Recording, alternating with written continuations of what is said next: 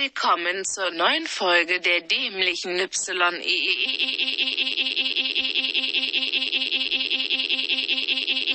TS.